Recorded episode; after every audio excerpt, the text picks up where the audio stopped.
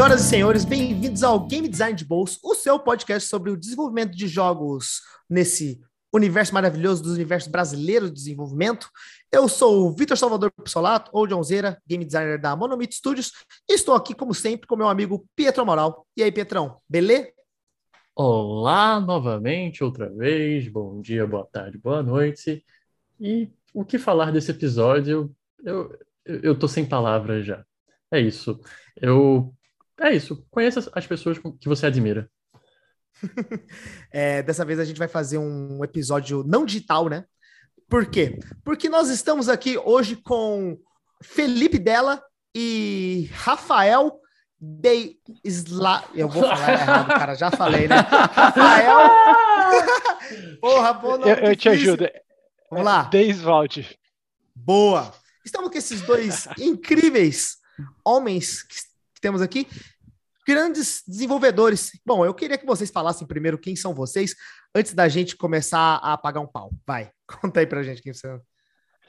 Vai lá dela, tu que é mais jovem. Eu, é, é a ordem de, de, Chamada. de idade. É, não, na verdade, ele, ele só se aproveita porque ele é meu chefe ele pode mandar eu fazer as coisas.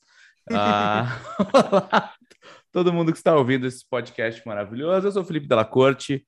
Trabalhei muitos anos como analista de games, né, para muitas revistas eletrônicas e impressas. Já me arvorei aí como apresentador em canais de YouTube, canal de TV aberta, em programas especializados em videogames. Larguei essa vida para trabalhar com o meu grande amor, coisa que eu mais amo na minha vida, que são os jogos de mesa mas como eu sou um viciado maldito, eu tenho um canal novo, né, de board oh, games no YouTube. Então, mas, e hoje minha, a, a coisa que mais tira o meu sono é a minha posição de game designer e editor de RPG na editora Jambô. Boa. E você, Rafa, conta para nós aí, quem é o senhor? Opa! Primeiro, agradecer aí para o John e Pietro pelo convite, pelo espaço aqui. Estão oh, bem isso. felizes e lisonjeados uh, de ter sido convidados. Uh, bom, meu nome é Rafael, eu sou um dos sócios proprietários da Jambô. Eu sou administrador de formação, eu comecei minha carreira profissional como empresário, mas há muito tempo comecei a jogar RPG e desde que eu comecei a jogar, comecei a lidar, a brincar com regra, depois mais a gente comecei a estudar, correr atrás. Quando nós montamos a Jambô, começamos a, tra a trabalhar com material nacional, Uh, nos bastidores ali, principalmente uh, na linha de Tormenta RPG, sistema, a versão anterior de Tormenta, eu dava meus pitacos, dava umas sugestões ali, era tipo, eu não era, eu não era Ghostwriter, era Ghost Game Designer. E Ótima profissão. É, e com o Tormenta 20 eu dei um passo mais sério na carreira, né? Uh, também sou tradutor, trabalho com outros jogos, uh, tanto digitais como analógicos, principalmente na área de tradução, mas alguma coisa de redação também. E meio que nem o dela, eu fui explorando caminhos dentro dessa carreira de produção de conteúdo voltado a jogos. E foi, tá, está sendo uma viagem muito divertida, muito interessante e bastante gratificante. Muito massa. Bom, você, caso você ainda não tenha percebido, a gente está falando com basicamente dois das pessoas que encabeçaram o Tormenta, né? Que é o maior RPG brasileiro de livro, né? O RPG de mesa é, desenvolvido no Brasil, um grande sucesso de crowdfunding e puta, um puta trabalho muito legal que foi desenvolvido em cima deles. E nós temos esses dois figurões maravilhosos que vão falar mais sobre esse universo de desenvolvimento de jogos não digitais, onde eu e o Pietro claramente não entendemos nada. E é por isso que a gente chamou dois especialistas aqui. A gente chamou quem sabe, né? É, não, vocês senão... acham que não entendem, mas com certeza entendem. Hum. Bom, vai ter que descobrir. Você vai ver que até o final eu vou responder para você se eu entendo alguma coisa mesmo ou não. Mas hoje provavelmente eu vou aprender alguma coisa. Bom, gente, eu acho que, dadas as apresentações, muito obrigado novamente por terem participado aqui do nosso podcast. Eu acho que vai ser um papo muito massa. E já vamos começar com as perguntinhas. Petro, quer puxar a primeira aí? Sim. Galera, eu acho que tem várias perguntas que a gente pode entrar, a gente pode falar de do Tormenta, de toda a experiência de vocês, mas eu queria começar com uma pergunta que é como é qual é o primeiro passo? Se eu quisesse começar um RPG de, sabe, um, um RPG de mesa, o que é que eu preciso saber? o que é que Pietro precisa estudar, o que é que ele precisa conhecer. A gente fala muito aqui, quando está construindo jogos é, de console, mobile, de falar dos pilares do, RPG, do, do nosso jogo, né? Isso é importante para vocês? Então, quais são os primeiros passos no momento que você está desenhando aquele RPG? Uh, eu acho que eu e dela talvez tenhamos uh, abordagens um pouquinho diferentes. Eu vou dar a minha resposta e vou ver se ele concorda ou diverge. Porque, por que, a gente pode ter opiniões diferentes? Porque o RPG ele é um pouquinho diferente de outros jogos. Em alguns aspectos ele é igual a qualquer outro jogo, em outros ele é um pouquinho uhum. diferente pela combinação uh, única da narrativa, do papel que a narrativa exerce dentro do jogo. Mas eu diria assim que o marco zero para desenvolver um RPG é definir que histórias querem ser contadas por esse RPG. Uh, que cenário, que gênero, o que, que esse RPG vai emular. Porque o RPG ele não é um simulador de uma realidade, ele é um simulador de uma forma narrativa, de, uma, de um gênero. Então, vou pensar que histórias eu quero que sejam contadas, onde essas histórias vão ser contadas. A partir daí eu posso trabalhar com regras e cenários para desenvolver esse RPG. Né? Bela, que, que tu, é, por onde eu, tu começa? Eu eu tenho uma abordagem muito gameística do RPG, né? Ah, eu sou rechaçado por algum, algumas vertentes aí de, de, de, de, RPG, de criadores de RPG.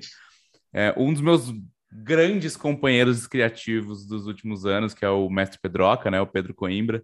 Ele é diretor ah, de teatro. Sim. E a gente entra em discussões imensas. E eu cutuco ele várias vezes, que ele, ele ele, ele tem essa, esse viés muito narrativista, né? muito narrativo, muito voltado à história, orientado ao, à interpretação. E eu fico falando para ele, ele assim, Pedro, é role-playing game, sabe? Tipo, tá... é, é, a, a, principal coisa é, o, é, é jogo, precisa ser jogo, é um jogo de roleplay. Né? Não, é, não, é, não é um exercício de teatro. E ele fica fudido comigo, porque eu estudei teatro, né? Eu sou formado em teatro. E aí ele, ele, ele fala, cara, você é tipo um traidor, assim, sabe? Você tem um DRT de ator e você fala que atuar não é importante. Eu, cara, eu não falei que é importante, eu só disse que o importante é a regra. Porque sem regra. Não coloca palavra nas bocas, né? É, não, assim, e assim, é, a verdade é essa, né? Existe todo um, um, um movimento totalmente legítimo, que é totalmente. É, não vou dizer que ele é incorreto, não tem, como, não tem como dizer que ele está errado, tá? Mas uhum. eu tenho essa abordagem muito gameística, então para mim é, o RPG ele é orientado às regras, né? A, a regra define como você conta a história e não o contrário. Um dos meus designers favoritos, que é o Monte Cook, ele tem um blog muito legal sobre design de RPG em geral, né? E eu, eu acho que foi ele que disse uma parada que ele fala assim: o seu jogo de RPG ele só é sobre alguma coisa se existe regra para aquilo. Então o seu jogo só é sobre pessoas que vivem num mundo melancólico porque uh, elas são possuídas por entidades das trevas. Se você tem regras para a possessão de entidades das trevas, sabe? Então assim, o seu, uhum, o seu uhum, jogo só, só ele só tem é, espaço para ele ser algo se alguma coisa nas regras diz para ele, diz para o jogador o que ele tem que fazer e o que ele pode, pode ser, sabe? Então, eu geralmente começo um RPG, a primeira coisa que eu, começo um RPG é assim: o que, que eu quero que, um, que o jogador faça no meu mundo?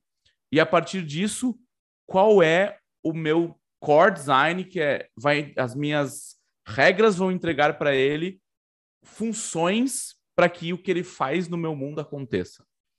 É, é, muito interessante você falar isso, porque olhando para o universo do desenvolvimento de jogos, digamos, digitais no geral, a gente tem também, de certo modo, esses dois olhares, né? O Pedro talvez vai saber falar a nomenclatura mais exata, mas a ideia é maior que, ah, existe esses game designers que é mais focado, que primeiro cria a narrativa e depois as mecânicas vêm para suprir a, a, o que você quer com a narrativa, e o contrário, né? Tem game designer que pensam primeiro na mecânica, ah, como vai ser o jogo? Ah, o jogo vai funcionar é, o cara vai ter uma espada que ataca e tudo mais, e depois eu crio a narrativa do herói, por exemplo, sabe? E é legal que você comenta que existem essas duas abordagens do mesmo jeito, né? A primeira é, eu acho que não tem jeito errado, assim. Eu acho que o único jeito errado de Exato. fazer RPG é, é se você deixa o jogador muito perdido, você deixa muito na mão dele. Sabe? Ah, pode fazer o que você quiser. Poxa, mas eu não, eu não quero fazer o que eu quiser, eu quero jogar um jogo, sabe? É, aí, aí não preciso, teoricamente, do RPG se realmente eu não tenho nada para me me dar uma, um suporte. Lá. Mas esse é um ponto importante. Primeiro, só respondendo o que o John falou, né? Ele comentou da mercadologia, narratologia e ludologia. Então, John, essa, essas eram as palavras que você queria. É... Muito obrigado, eu nunca lembro. Mas o, eu acho que o, o dela trouxe um, um ponto legal. O, o, RPG ele não é para deixar o jogador, não é toma aí e faz qualquer coisa, né? Tipo, ah, simplesmente cria isso daí. Mas tem muitos sistemas que tentam fazer isso até. Né? O, o sistema D20 ele foi utilizado para inúmeras coisas. Mas até mesmo nesse cenário, é, eu acho que essa é a minha próxima pergunta, né? Até mesmo nesse cenário, você precisa entender o quão longe o seu jogador pode ir naquele, naquela sua mesa, naquele seu sistema. Tipo, cara, é, beleza, eu estou criando um sistema que permite ele explorar. Mas se eu permitir muito, vai ter algumas falhas em algumas outras coisas. Mas se eu travar muito, for realista demais, eu vou ter que usar números malucos. Então, como é isso de você dar uma liberdade, né? Porque quem está jogando RPG quer ter liberdade, quer criar seu personagem, quer viver aquele mundo, mas também ter essas restrições. Eu acho que assim, a grande questão uh, do RPG é que, via de regra, as regras do jogo existem para traduzir a realidade daquele universo.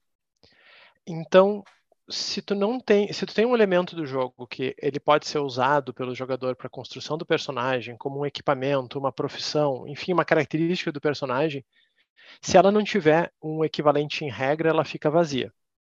Uh, no RPG, a narrativa uhum. sem regra, ela não se sustenta em termos de criação de personagem, e uma regra que não represente um elemento legal também não vai ser interessante. Ah, essa regra é legal, mas ela representa uma característica do cenário que não interessa aos jogadores, não é atrativa. Então tem que ter esse casamento, né?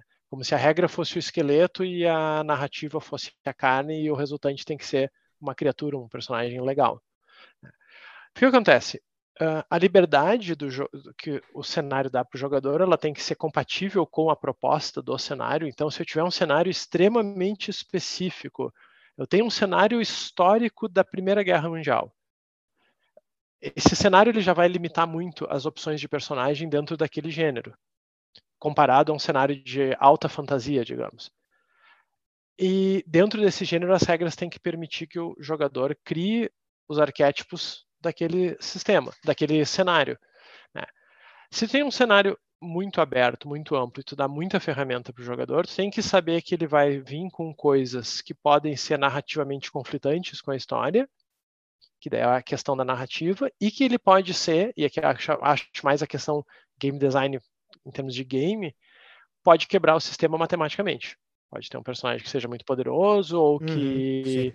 Muito mais forte que o resto todo. Né? Exatamente. E, e, no RPG a relação de equilíbrio de sistema é um pouquinho diferente uh, de outras coisas por não ser um jogo competitivo, mas a gente pode abordar isso mais adiante. Então, sim, sim. Uh, na hora de desenvolver o sistema, essa liberdade ela tem que ser pensada com responsabilidade e, de certa forma, o principal adulto responsável tem que ser o desenvolvedor. O jogador não tem a obrigação de se preocupar com se está equilibrado ou não, ele vai fazer as coisas que ele achar divertido. Né? Então, quem tem que, passa, que, que dá as ferramentas de uma forma que não vai dar um acidente é quem está desenvolvendo.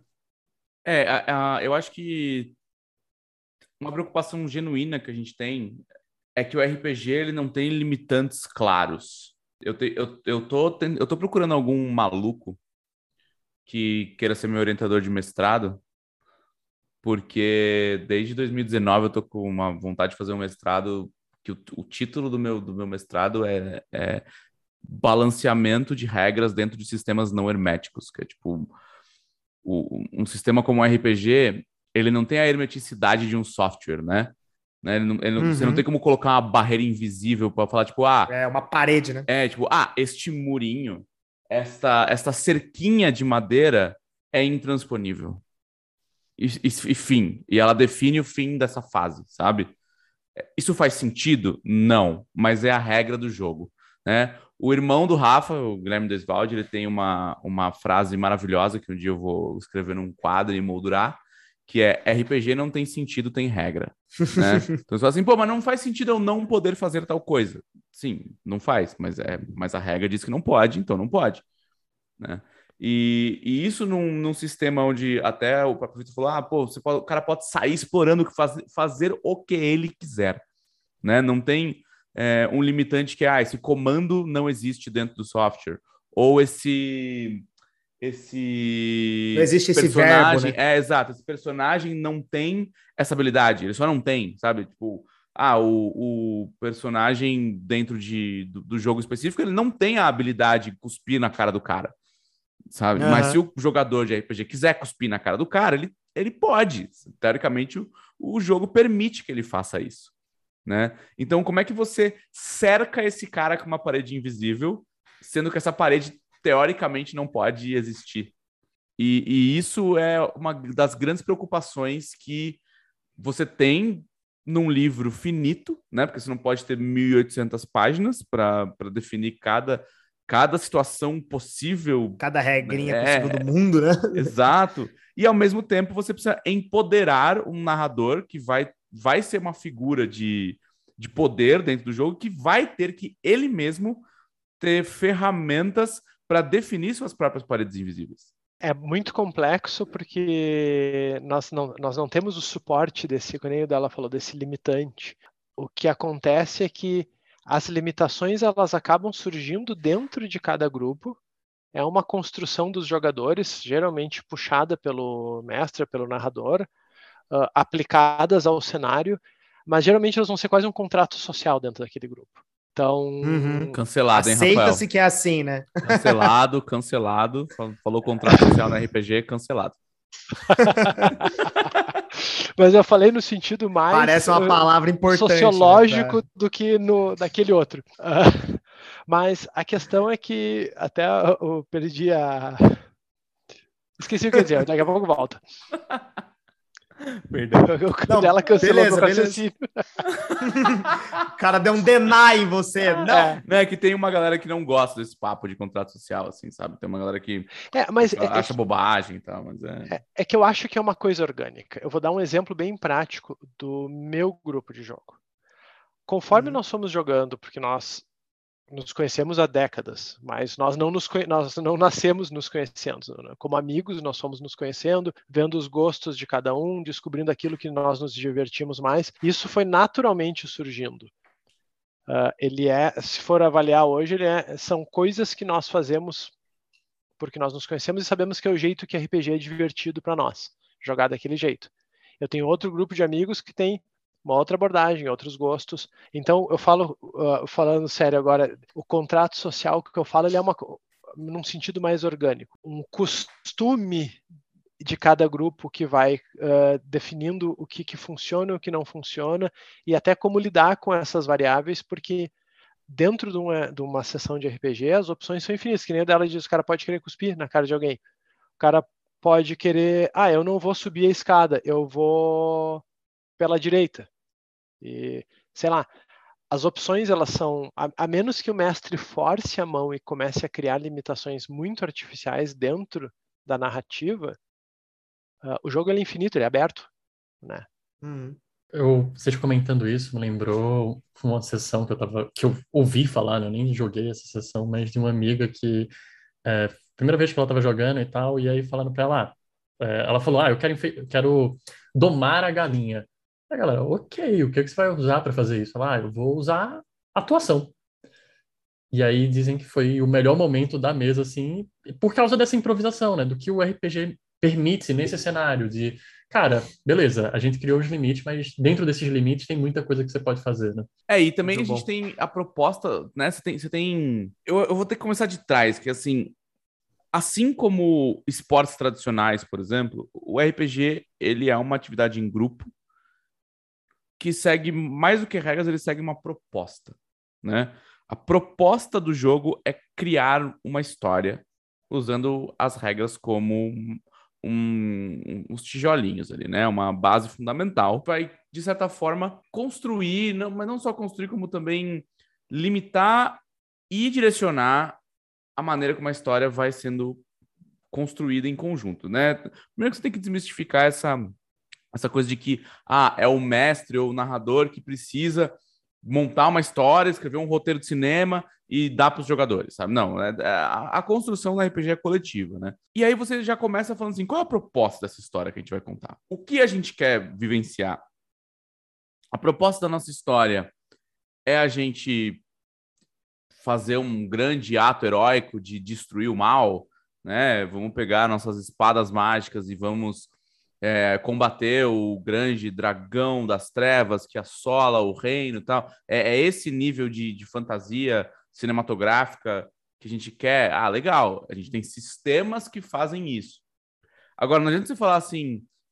Ah, eu. Não, não, eu queria uma história no ar de detetive super focada em investigação, em, em coisas do tipo, ah, eu quero descobrir pistas e interrogar pessoas tal. Ah, então vamos pegar esse sistema aqui que é sobre espadinhas e dragões. Não, não vamos, sabe? Ao mesmo uhum. tempo que você pode, pode virar e falar, ah, não, eu, eu queria eu queria um negócio de espadinhas e dragões, mas eu quero jogar esse sistema aqui, que é um sistema sobre conexões interpessoais e relacionamentos. Cara, talvez você se frustre bastante, né? Então, é, é, a gente precisa lembrar que o sistema, as regras, elas têm um limitante de proposta. Né? Não adianta você virar e falar assim: ah, cara, eu, eu, eu aceito jogar futebol, mas eu queria pegar a bola com a mão, porque eu não gosto muito de chutar bola. cara, as regras do futebol são todas construídas levando em consideração que você vai chutar a bola. Você é fisicamente impedido de pegar a bola com a mão? Não. Se você quiser parar e pegar a bola de futebol com a mão, você pode. Aí você vai, você vai, tem regras que te punem por fazer isso. Você vai, vai, ter uma falta. Se você fizer isso mais de uma vez, você pode ser expulso do jogo. Mas ninguém amarra a sua mão nas suas costas, sabe? E eu acho que isso é um pouco de como você constrói regra de RPG. Você define o que seu RPG vai contar, que nem o Rafa estava falando no começo. Assim, ah, é uma história de western, é uma história de, de medieval fantástica, é uma história da Primeira Guerra Mundial. Você define o que você vai contar e você usa as regras como limitantes para que as pessoas não possam fugir muito disso. Mas ao mesmo tempo você tem que educar o seu jogador que aquele seu cenário, né, a, cenário não, desculpa, aquele seu sistema, né, ele é feito pensado em construir narrativas daquela forma. E que se o cara tentar forçar uma narrativa muito diferente da proposta pelo sistema, o sistema não vai cobrir o que ele precisa ser coberto. Uhum. Não vai resolver, né? Exato. É, eu, eu, tenho uma, uma historinha interessante, acho eu interessante sobre isso, que é da, da, da, própria história do RPG no Brasil, né? E como o mercado amadureceu tanto em termos de produção quanto do próprio uso dos jogadores. O primeiro sistema de RPG comercial no Brasil foi o GURPS, publicado na época pela Devir, o primeiro RPG que saiu em português.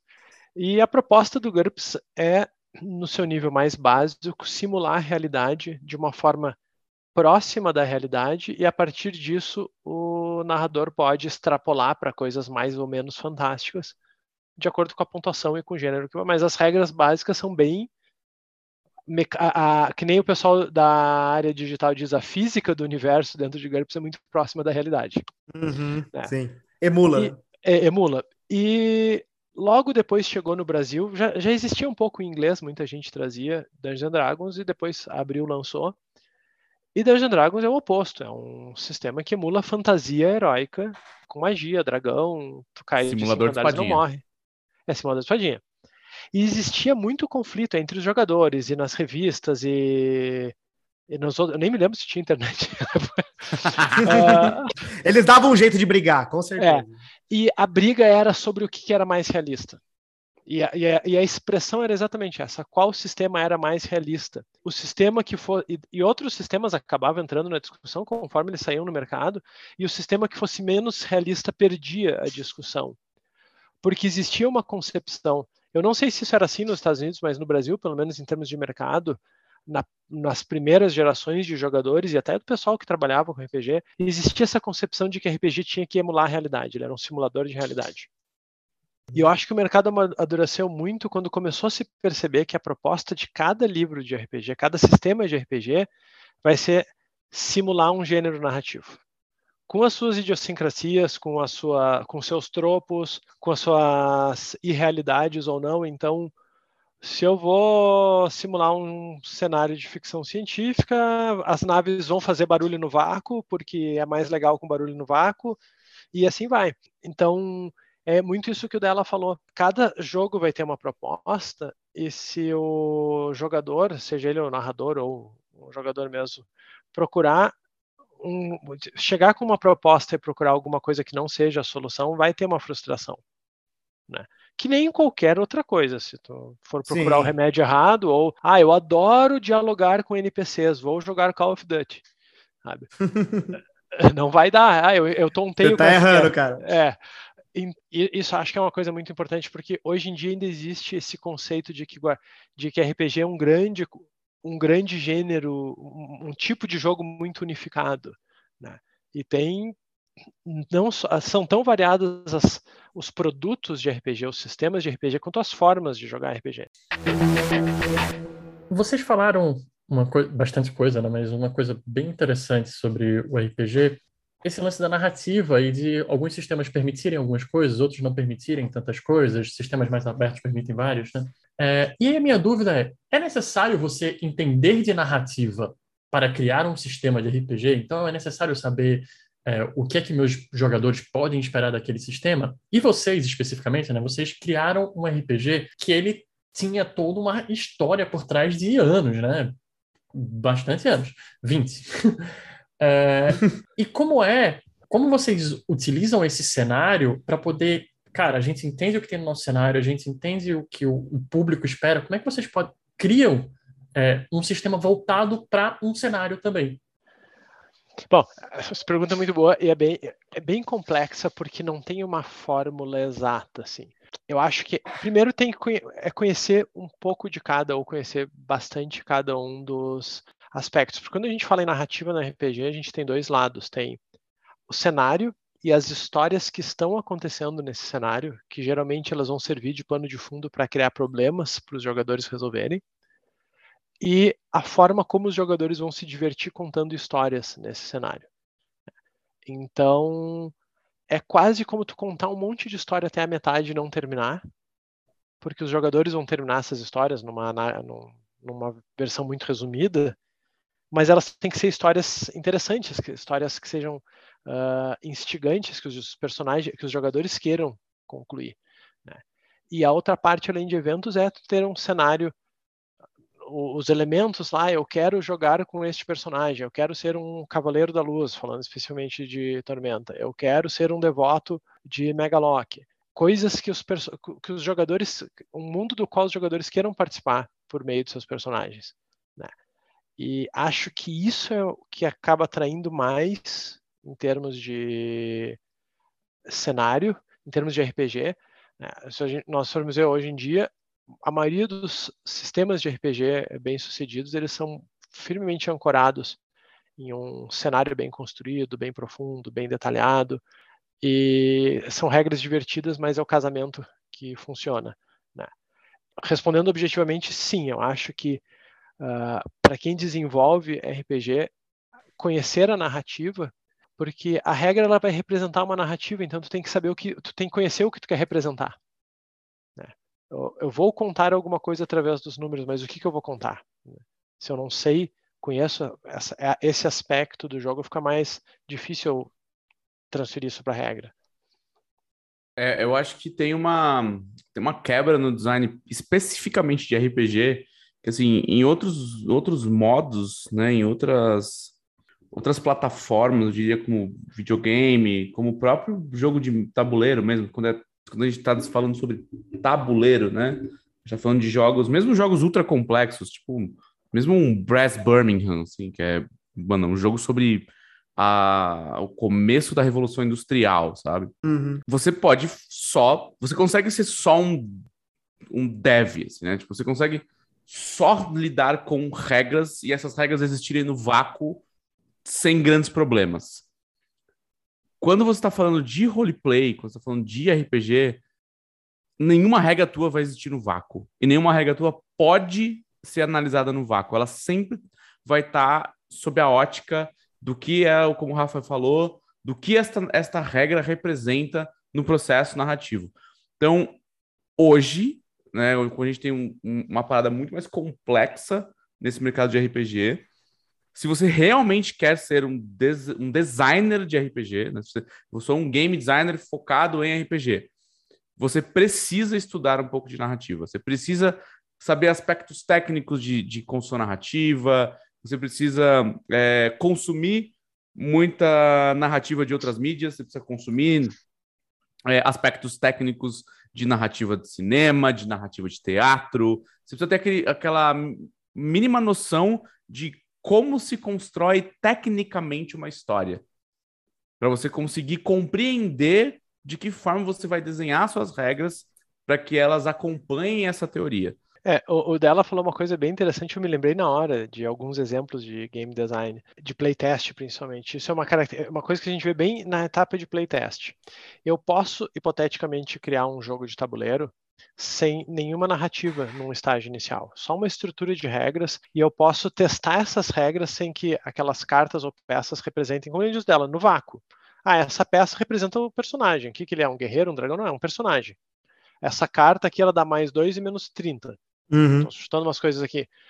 Porque eu posso, depois que eu tiver uma estrutura matemática que crie um jogo, no sentido de jogo mesmo, de jogar, que seja interessante, instigante, eu posso derramar uma narrativa por cima e que se ela casar bem, funcionou, desde que o jogo matematicamente funcione. E isso eu estou falando não é nenhum demérito ao processo de criação de jogo de tabuleiro, nem nada. São processos diferentes, então vão ter uh, etapas diferentes. Quando a gente vai fazer um playtest de RPG, eu não posso dizer esta é a classe, ela representa X. Ela tem que representar algo já naquele cenário. Isso é um guerreiro, isso é um mago, isso é um... porque a funcionalidade mecânica dela está atrelada ao que ela vai representar. Então, quando eu vou testar, por exemplo, um paladino, não adianta só os ataques dele estarem equilibrados com a sua defesa, etc. O ataque dele tem que efetivamente representar um guerreiro sagrado o poder especial dele tem que representar tem uma que abraçar montaria. a narrativa, né? Uh, Totalmente. As ações. Né? Exatamente. Né? O ataque à distância do mago tem que representar a magia. Então não tem como fazer essa construção mecânica desassociada do aspecto narrativo do jogo. Que é uma coisa que, claro, por exemplo, quando a gente vai ver em jogo digital, eu acredito que o processo seja um pouco mais próximo, porque a gente também tem o elemento de programação. Tu não vai programar quando tu já está programando tudo junto, tu não vai gastar tempo programando um esqueleto para depois botar. Aí, a, a, por uma questão de processo e custo, me parece que vai ser um pouco mais próximo. Mas eu já vi playtest de outros jogos, principalmente analógicos, e tu pode ir até o final do, do desenvolvimento de regras sem saber o que aquela uhum, peça representa. É só um pin, né? Não, e eu, eu já vi muito jogo que trocou, né? É, é, jogos que assim, ah, nasceu com a ideia de ser um jogo de batalha de aviões, e de repente virou um jogo de batalhas de cavaleiros montados em dragões, mas isso não mexeu absolutamente nada na parte mecânica do jogo. É, o War Guerra nas Estrelas, quem é que lembra? Sim. O War Guerra nas Estrelas era, era o mapa uh, do War básico invertido duas vezes, troca a, os aviões por nave, só mudou a skin, mas era, matematicamente era o mesmo jogo, inclusive com as disposições do tabuleiro e das peças. Aquilo ali era só, só mudou é, a skin. E isso mesmo. não faz o. E de um jogo de guerra é, na isso Terra. Isso não faz o jogo bom ou ruim, assim, é, jogos incríveis, é, assim, incrivelmente premiados. É. Tipo, Azul. Azul é um jogo de tabuleiro que pegou de assalto todo mundo em 2019. Assim, o bagulho ganhou todos os prêmios internacionais.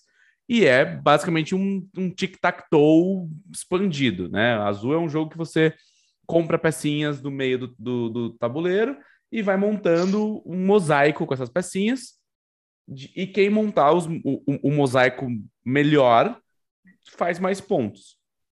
E depois disso, o, o, o, e assim, ele, ele tem uma, uma temática ali, ele é um euro, né? Então ele não é um jogo super temático, mas ele tem uma temática leve ali de de vitrais de azulejos portugueses. Então, todas as pecinhas são azulejinhos portugueses e tal, com aquelas, né, aquelas, aquelas figuras tradicionais de, de azulejos, né? De louça, né? Exato. E aí você, e você, assim, é uma linha, né? Você é um artista montando um vitral com esses azulejos. Isso não diz nada, assim. O que você realmente tem que fazer no jogo é pegar pecinhas das cores específicas e arranjar elas no, no teu board para fazer mais pontos. Podia ser cristais numa terra mágica, sabe? E o próprio Azul depois uhum. lançou umas, uma, umas expansões e umas versões diferentes que é, ah, a gente mudou as pecinhas quadradas por losangos e agora é, são os vitrais da Catedral de São Petersburgo. É tipo, ah, a expansão isso não, vitrais. Isso não é demérito, isso. Isso não é demérito nenhum, nenhum da versão do nenhum. jogo. Nenhum, isso é só, isso é, é. só uma, uma, O jogo é tão bom quanto. Exato, e o jogo é incrível, é assim, é um, um baita jogaço. E o. Não sei o que tô falando, não. É o é, que tá falando são a galera da Essen, sabe? É, é, uma, é uma outra parada, assim. São, tipo, pessoas que sabem muito mais do que eu. E, só que, assim, tem essa particularidade do jogo de tabuleiro. Se ele não é ultra orientado a uma história, como é um Gloomhaven da vida, por exemplo, é, ele pode é, o core loop dele, toda toda o core mechanic dele, tipo, não é alterado pela narrativa que ele está representando. Uhum. Né? E o RPG, como ela falou, é o, é o total contrário. Assim, você precisa ter um, um nível de domínio da narrativa para orientar o seu design de regra. É, o jogador tem que ter visualizado desde o início na cabeça dele o cenário, pelo menos, né? Para aí sim ele conseguir colocar esses elementos que ele quer. Né? Ele precisa se sentir representado, Bom, né? Ele precisa sentir que ele uhum. está jogando com um bárbaro, ele está jogando com um cavaleiro armadurado. E é por isso que os números têm que traduzir isso, né? Sim. É, até porque uh, na execução do jogo, na hora que o jogador vai efetivamente jogar, porque a, a, gente fala, a gente chama RPG de jogo porque em inglês é game, mas game também é brincadeira, então a gente tem essa, essa zona cinza entre uh, mas o que, que eu, quando a gente diz, ah, qual é o objetivo do, do RPG? Se divertir. Como é que essa diversão acontece? Ela acontece não só na criação da história, mas também quando o jogador se puxa, quando o jogador tem uma ideia legal, ele usa os recursos do personagem. Então, se eu estou jogando de bárbaro e eu quero dar um pulo com o meu machado e acertar a cabeça do monstro e ganhar o combate e salvar a vila, eu tenho que mecanicamente poder transformar essa minha ideia em uma ação dentro do jogo. Não necessariamente, é, não, não que eu vá ter obrigatoriamente que ser bem sucedido. O jogo não me garante sucesso, mas ele me garante uhum. a chance de tentar. Né? Então, se eu não puder fazer coisas de bárbaro com um bárbaro, eu tenho essa quebra de realidade, assim, eu não, não me sinto um bárbaro. Ali no meio, né? Então, tem algo errado. Boa. Bom, gente, vamos sair um pouquinho é. da parte narrativa e vamos entrar um pouco na parte dos números mesmo, né? A gente está falando um pouco, pincelando um pouco neles, mas eu queria saber mais como é que é o processo de vocês para se organizar para criar o balance de um sistema. Como vocês fazem para fazer com que as coisas estejam se conversando e até para como vocês testam isso para saber se isso está balanceado de um jeito que vocês querem ou não, dado que vocês não têm tão facilmente as métricas para puxar essas informações? Eu acho que eh, lá no início da, da, nossa conversa eu tinha falado que a relação de RPG com balanceamento é um pouquinho diferente. Uh, a primeira questão é, é, no RPG o narrador ele tem o que a gente chama de um orçamento infinito. Ele pode colocar o nível de dificuldade que ele quiser. Claro, o que, que, o que, que limita esse nível de dificuldade? A Sim. razoabilidade da história que ele está contando.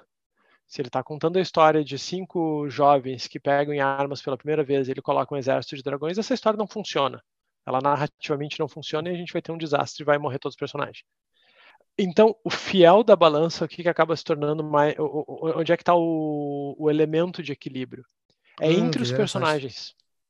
Porque o sistema tem que funcionar de.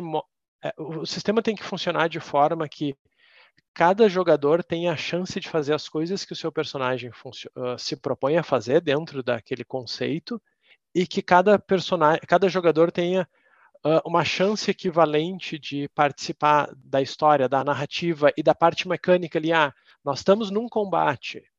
Se eu tenho três personagens voltados para o combate, eles têm que ser mais ou menos uhum. equivalentes, senão o jogo não fica divertido. Não quer dizer que em um determinado momento um não possa ser. Não é falar que os personagens eles têm que ser artificialmente iguais em tudo. Se eu montar um. Vamos falar em Tormenta. Se eu montar um clérigo de Lena cujo foco não é combate, obviamente o meu personagem não vai brigar tão bem quanto um guerreiro. Mas na hora em que o meu personagem foi feito para brilhar, seja numa situação de cura, numa cena de interpretação, ele tem que funcionar. Então, isso que a gente diz o equilíbrio entre os personagens para que todo mundo possa brincar um pouco, possa ter a sua chance uh, no holofote, assim, no palco. Né? Então, esse Do é jeito que você está falando para mim, é mais situacional, né? Tem situações que esse aqui brilha mais, tem situações que o outro brilha mais, mas todo, todos brilham em uma situação em específica, né? Exatamente. Ou em algumas Quando, situações. É, tu constrói um personagem, tu vai pensar coisas que ele faz e coisas que ele também não faz. Tu vai dizer, tu vai dizer claramente, ah, eu montei. Ah, os dons. Uh, eu montei um guerreiro, eu não uso magia, eu não vou ter relação com magia, e então na hora que a coisa for ligada à magia, provavelmente eu não vou ser tão atuante. Um exemplo bem simplificado, né? Então, Perfeito esse é o nosso primeiro elemento de equilíbrio. O segundo elemento é porque existe também uma comparação. Quando nós criamos os monstros, os antagonistas do jogo, eles têm métricas para determinados níveis. Então, se eu digo que este urso ele é um desafio para personagens de nível 2, ele tem que ser um desafio para personagens de nível 2. Se no nível 2 os personagens tiverem matando esse urso muito fácil. Eu vou dar um exemplo bem, bem simples. Se no nível 2 um personagem matar o urso muito fácil e ninguém fazer nada, o problema é com as regras daquele personagem. Se no nível 2 todos os personagens matarem o urso muito rápido, provavelmente o problema é no urso. Legal, é um bom jeito de analisar. Interessante. E, e também tem aquelas coisas que às vezes uma pessoa carrega, um jogador ele, ele ele carrega a expectativa de jogo de um sistema para o outro, né? A gente tem que lidar muito com isso. Isso aconteceu dos nossos sistemas da casa, né? Muitos jogadores vêm de 8, 9 anos de Tormenta RPG e caíram no T20 pela primeira vez. Ele, a maioria das mesas sofreu um baque, assim, porque a gente subiu um pouco a barra de dificuldade no T20. Isso não é, não é segredo, hum. a gente hum. falou sobre isso muito. Porque a gente quer focar que, assim, menos coisas acontecem numa aventura, mas elas são muito importantes. São mais marcantes. Exato. Esses são desafios maiores, né? E aí o pessoal estava acostumado do tipo, ah, eu vou lutar contra o monstro, vou para cara do monstro, vou bater nele. E a maioria dos monstros ele é feito para atingir os jogadores nos pontos fortes deles. Né? Então, assim, ah, a gente sabe que tem classes, tipo o guerreiro, o paladino, o cavaleiro, o bárbaro, que vão bater de frente com esse monstro. E este monstro em específico é um monstro que o que ele faz é bater. Ele anda e bate. A gente brincou muito com o esqueleto, né? o esqueleto. A gente puxou mais o esqueleto para aqueles filmes de, de, de aventura dos anos 60, assim, que um, um, esqueleto levantado de um guerreiro que está com armaduras e armas, ele é muito perigoso, né? Hum, é muito legal. forte. É, e a imagem que e normalmente o... se tem do esqueleto é, é o bichinho fraco, né? Digamos assim. É, e muitos videogames é o bichinho que você vai é, varrer é, ele. É o tá primeiro, né? Sim. E aí a galera falou, pô, mas o bicho, o bicho é muito forte, o ataque dele é, supera a, a, armadura do meu guerreiro. Se, eu, se for um mago, então eu vou transformar o cara em papel, cara. tipo, eu vou, vou ser esmigalhado. Sim, você vai, porque você é um mago. Não é para você estar tá na cara dele. Tipo, é, é, é, sei lá, é o WoW, por exemplo. Não sei se vocês jogaram World of Warcraft. Provavelmente sim. Uhum. Mas assim, tinha certas classes que você podia pular no meio de três bichos, apertar quatro, cinco botão e, e tava tudo certo. Você demorava pra matar eles, mas você ficava ali, tomando porrada, tranquilão, usando habilidades de defesa, de, de cura, de não sei o quê. Tinha outras classes que se você tinha que ficar de super longe, e se um bicho pegar em você, é dois tapas. Não, coitado do meu Undead de gelo que tinha que ficar summonando o bichinho, porque senão não ia tancar nada lá, né? Não, não vai ter, e não é para isso, né? Então você tem, você tem esse comprometimento do, das classes. E é para ser um desafio para o guerreiro, né? Esse, esse é, é, o grande problema. Assim, os números que o guerreiro consegue atingir não podem superar esse desafio muito fácil. Ele tem que sentir que ele está brigando com um bicho poderoso. É, e uma outra coisa interessante até ver, uh, como vocês já deram alguns exemplos de videogame, uh, o RPG ele teve uma trajetória.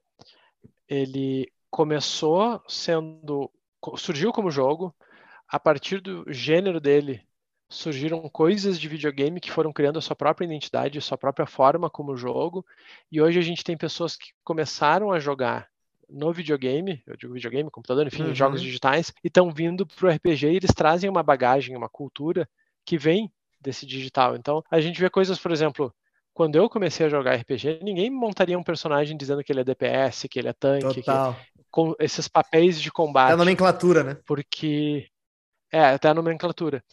E isso acaba impactando no equilíbrio, é na, é na, questão de balanceamento de. Porque às vezes os jogadores vêm com essa bagagem de jogos em que o combate ele é fundamental ou ele é o fiel da balança, e a gente precisa trabalhar com. E a gente claro. precisa trabalhar com um jogo em que nem sempre vai ser só combate, ou se vai ser, que nem eu falei o exemplo do clérigo de Lena. Né? Então o, o leque de métricas acaba ampliando bastante. Né? A gente não fica só naquela coisa do combate, tem que equilibrar Sim. mais fatores. Não, e as cenas não acontecem na sala de treino dos X-Men, sabe? É, é um grande quadrado, um grande cubo branco vazio, onde você tem que trocar soco com o monstro e até ele morrer e pronto. É, e joga dado, é joga assim dado, joga dado. É. E o, o próprio Guilherme falou outro dia que falou assim: pô, mas esse esqueleto é muito forte tal, ele bate muito forte, ele arranca muito dano. Ele falou, sim, mas ele anda e bate. Essas são as duas habilidades dele. Ele anda e bate. E os jogadores podem se esconder, correr dele, ficar invisíveis, montar uma armadilha, abrir um buraco no chão para ele cair, subir numa árvore. Cuspir sabe? na cara é... dele. Pode fazer Exato. Então, assim, tem, tem muitas coisas que você pode. Eu quero falar assim: ah, tem um balde em algum lugar? Sim. Pô, eu quero fazer um teste para me esgueirar atrás dele e enfiar o balde na cabeça dele para ele parar de ver. Muito bom. No videogame você não pode fazer isso, Sim. sabe? Mas aí você tem que você tem lá que, pô, o teste de percepção do esqueleto é super baixo. Ah, o, o, teste dele para a, a, a, inteligência dele é super baixa, ele não vai saber o que fazer se enfiar um balde na cabeça dele. Sabe? Então, assim, você tem essas múltiplas variáveis que você pode abordar o mesmo problema de, teoricamente, de infinitas formas. Então, não dá para você definir que, ah, esse bicho é muito poderoso, porque se tentarem combater ele frente a frente, ele vai e... massacrar todo mundo. Pô, às vezes não é para você combater ele frente a frente. Muito bom, muito bom. É... E mais claro que a gente tem o inferno do Excel, né, Rafa? Sim. É. Tava falando da planilha não, não de monstros jeito. hoje. Não tem jeito, né, cara? No final das contas, cai muito no Excel, a gente vive com esse negócio na mão. Mas eu acho interessante vocês trouxeram dois pontos, né? E o, um deles foi, eu acho que bate no, beleza, a gente balanceou. Vocês criaram, obviamente, vocês tinham expectativas do, dos usuários de vocês, né? De como seria o jogo. Alguns personagens, porra, a gente já sabe como tem, como, como deveriam funcionar e tal. Mas o RPG também ele o, o, mestre ele pode balancear ali no momento, mesmo que não seja mudando as regras, mas mudando o comportamento, né? De tipo, cara, tô dando um esqueleto para para luta. O esqueleto não é para ser alguém inteligente, então o mestre não deve agir como se o esqueleto fosse um ninja e, e, e tal. Então a interpretação é muito importante também no, no papel do balanceamento para o RPG, né? Sim, ah, toda a vida. É. Ah, fala aí, Rafa.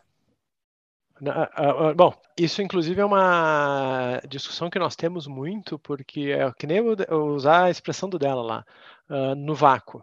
Às vezes o pessoal, a comunidade até, e a comunidade de Tormenta tem sido fundamental uh, para o desenvolvimento do, do jogo e do cenário, mas às vezes o pessoal apresenta uns combos no vácuo, que ele pode até ser, e aí a gente entra na relação da, do equilíbrio com a narrativa. Ele é matematicamente desequilibrado, ele cria uma anomalia matemática no sistema, algo que se fosse num jogo sem o aspecto da narrativa seria um problema, mas que nas histórias que se propõe a contar não vão acontecer.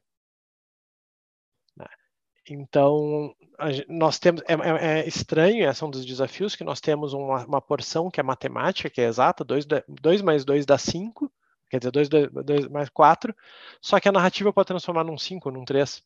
Né? Então, como é que a gente vai. Então, a gente tem que levar muito isso em consideração, por isso que, voltando lá para aquela questão do playtest, a gente não consegue testar sem a narrativa, está tá tudo muito abraçado. Né? É, não tem como testar um jogo, um, uma aventura de RPG onde diz, ah, é, o mínimo que você precisa ter é uma cena. Né? Tipo, esta aqui é a cena e esta cena precisa, precisa ser resolvida de alguma forma. E esses são os personagens. Então você tem todo o leque de habilidades dele, algumas voltadas a combate, outras muitas não, e aí resolvam a cena. É, e já aconteceu muito para falar, ah, poxa, eu fiz aqui uma, uma progressão de como um monstro tem que ser feito. Tipo assim, essa progressão ela não é inválida, que a gente também leva isso em consideração. Quanto de vida, em média, um monstro precisa ter para ele ser um desafio para um grupo de quatro personagens de nível 4? E aí você começa aquelas coisas assim, quais personagens? Porque se é um grupo de quatro guerreiros, todos uhum. eles voltados a encher o monstro de porrada, esse monstro vai durar duas rodadas. Agora, se no grupo tem dois bardos, um clérigo da deusa da vida e um, e um cavaleiro que jurou nunca machucar ninguém, pô, esse monstro é um baita desafio para eles, porque eles não têm ninguém orientado a dar dano. É, então, é, eu... É, as variáveis são multiplicadas o tempo inteiro. É, a gente pega, pegar um exemplo que tangencia, que é o jogo de videogame, o Temple of Elemental Evil. É um jogo antigo de AD&D. Tu montava todo o grupo de personagem. Tinha um desafio na internet que era terminar o jogo com quatro Halflings bardos. Que Caraca, com essa, sorte. com essa combinação o jogo ficava muito difícil, porque o jogo tinha sido pensado para algumas combinações de habilidades. Né? Então é o que o dela falou: se eu colocar um monstro X para um grupo e para outro grupo, né? Então o RPG, em última instância, um sistema de RPG ele é um conjunto de ferramentas com diretrizes de uso, mas quem vai cozinhar aquilo ali vai ser o narrador. É, e ainda Falando tem a aleatoriedade, né? né Tem a aleatoriedade, sim. É, a gente é. tem uma planilha do tipo assim, eu tenho uma planilha com o dano por rodada, né, o DPR, da maioria das magias. Tipo, ah, quais magias do nível 1 ao nível 20, qual é o DPR padrão, qual é a melhor magia daquele nível, um personagem que estressou o personagem dele, escolheu as habilidades perfeitas para dar dano com magia. Qual é a melhor magia em cada nível? Qual é a média de dano que ela vai dar, baseado numa rolagem de dado que às vezes é tipo 12 D8. Então, assim, então, tu, é, uhum. você tira uma. Você faz uma média matemática, mas e se, o, e se o cara, naquele momento específico, rolar muito bem? Ah, o monstro tá fraco. É, isso vai ser a percepção dele, mas na verdade não é o monstro tá fraco a sua magia naquela situação foi muito poderosa, muito maior que a média. É. É, e tem isso. As... E também faz parte da narrativa isso também, né? Isso entra até na narrativa, né? O cara deu crítico, o cara. Isso também contribui, né, para criar o. Claro, e, e, esses momentos são emocionantes porque ele, uhum. ele é, uhum. é os jogadores lembram, todo mundo lembra dos extremos, todo mundo lembra do personagem que perdeu porque rolou mal ou porque o narrador rolou bem e vice-versa. Eu lembro até hoje que uma campanha que o Guilherme mostrou para nós, é, em nível épico, o vilão morreu porque ele rolou um no único teste que ele não poderia falhar, ele só falhava com rolou um. Aquilo aí a gente celebrou, porque senão ia morrer todo mundo. Era um caso extremo, mas essas extremidades também fazem parte, tornam aqueles momentos únicos, mas a gente trabalha mais com, que nem o dela uhum. falou, trabalha com uma média, e se tu pegar grupos que jogam RPG há muito tempo, matematicamente eles vão passar por situações extremas, né? E não dá para pegar o extremo, a exceção, como base do equilíbrio ou não do, uma vez eu mestrei um combate de Tormenta que os seis ataques em sequência do vilão foram 20 natural e ele matou o personagem numa anomalia matemática. Calculei a probabilidade de rolar 6 20 em sequência num D20. Mas é uma Nossa vez em 20 senhora. anos. Tipo, não vou basear o sistema. eu acho que você devia ter jogado. Você devia ter jogado na loto, na verdade. Eu acho que interessante esse ponto que vocês trouxeram sobre os picos, porque é uma coisa muito que a gente trabalha também no, no console, né? É, só que no, no RPG no RPG de mesa, quando a gente fala, ele pode acontecer em momentos e ele é planejado para acontecer em momentos específicos, né? Mecânicas são criadas para ter o crítico ali. Pô, você tirar um crítico na luta contra um personagem, contra um esqueleto que nada muda, pô, talvez isso não seja tão lembrado.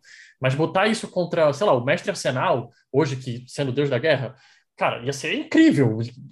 Cara, você ter essa luta nesse nível ia ser incrível. E quando a gente pensa no, no mobile, a gente, ou no console, né, a gente precisa mapear esses momentos. Eu acho que a nossa diferença para vocês é principalmente que, cara, tô pensando aqui, por exemplo, um jogo que o John trabalhou bastante, que era um jogo de leilão. É, quando o cara termina o leilão, tem que ser um momento incrível. Então a gente precisa trabalhar isso visualmente, a gente precisa trabalhar isso na mecânica, que eu acho que é a nossa principal diferença do console para o RPG, né? É, é mapear esses momentos e, se, e saber onde eles existem para tornar eles incríveis. Já o RPG de mesa, vocês têm a liberdade de fazer com que eles existam naturalmente, né? Sim, é, vocês falaram uma coisa bem interessante que é como é invertido, porque no RPG de mesa nós temos um aspecto que ele tende ao infinito, que é a questão da imaginação. Em princípio, na história, a única limitação da história é o que o narrador e os jogadores conseguirem imaginar, qualquer coisa pode acontecer. Mas como nós estamos lidando com computadores que não são muito eficientes para matemática, que são essencialmente o cérebro humano, principalmente numa situação que está envolvido com várias coisas, a matemática de RPG, geralmente comparada com matemática de um jogo digital, ela é muito mais simples. Pegar sistemas baseados no próprio sistema D20, a gente fala em módulos de 5%. É uma progressão linear, ela não tem uma curva nem nada, porque a gente não pode complicar muito. Uh, tem que ser alguma coisa Sim. que seja prático de usar. Senão é, a gente, não, o, próprio, o próprio T20, a gente teve uma decisão interna de design que os multiplicadores eles são baseados em 1, 2, 5 e 10. Que são as tabuadas mais fáceis, assim, sabe? Uhum. Eu não, não quero ter, o cara ter que fazer ah, multiplicações por, por sete, sabe? Não, é para é o jogo fluir rápido. É, isso é uma outra coisa que. Eu, eu, isso é muito conhecer o público é, também. Isso é uma outra coisa que o Guilherme fala muito também. Uh, o sistema de RPG ele não tem que ser só equilibrado e tudo mais, mas ele tem que ser prático de usar, porque quem, quem usa, quem opera eles são pessoas. Então, às vezes, algumas decisões de design elas não são baseadas ou pela narrativa ou pela matemática, mas ela pela praticidade de jogar. Eu já joguei sistemas que eram divertidos, só que envolviam tanta matemática que quando tu está na quarta hora de jogo, a uma da manhã, cansado, tu não quer mais rolar sete dados e somar cada um individualmente. O teu cérebro já não está mais então, a gente tem essa camada também, que é a usabilidade do sistema. Como é que ele pode ser divertido de usar e não ficar no meio do caminho, não ter que parar cada cena para, peraí, calcula, mais isso, ah, menos, divide, báscara. É, e muitos, muitos jogos mais modernos eles têm evitado essa é, granularidade de regras, que é você sair catando grãozinho por grãozinho. Não, não, porque eu tenho mais um da minha espada, mais dois do meu companheiro, mais um do, do da magia que está ativa, mais dois porque eu estou pisando na grama molhada. Então, tipo, você precisa ficar construindo essa, essa flutuação matemática o tempo inteiro que era um negócio comum no começo dos anos 90, né? Próprias, as primeiras encarnações de D&D, o próprio GURPS, tinha muitos microajustes que você tinha que fazer no seu personagem, se ele está sentado, se ele está de pé, se ele está de costas, que muitos jogos modernos abandonaram, porque é isso, o cara, não, não quero saber, eu, quero, eu, eu preciso de uma coisa que seja muito clara e que evidencie meu personagem, que é, e até coisas assim, que estruturam muito mais a, a forma como eu estou imaginando a narrativa dele, que é poderes que dizem quando você segura a tua espada com as duas mãos, coisas acontecem. E você consegue imaginar isso numa obra audiovisual, por exemplo, né? Quando o cara troca a postura da técnica dele. Sim. E aquilo muda a maneira como ele se move ou qualquer coisa do tipo, sabe? Boa. A gente está falando bastante do, do balance, né?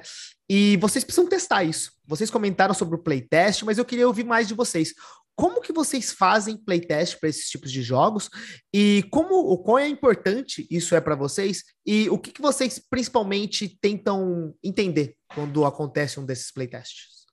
Uh, quer, quer começar dela?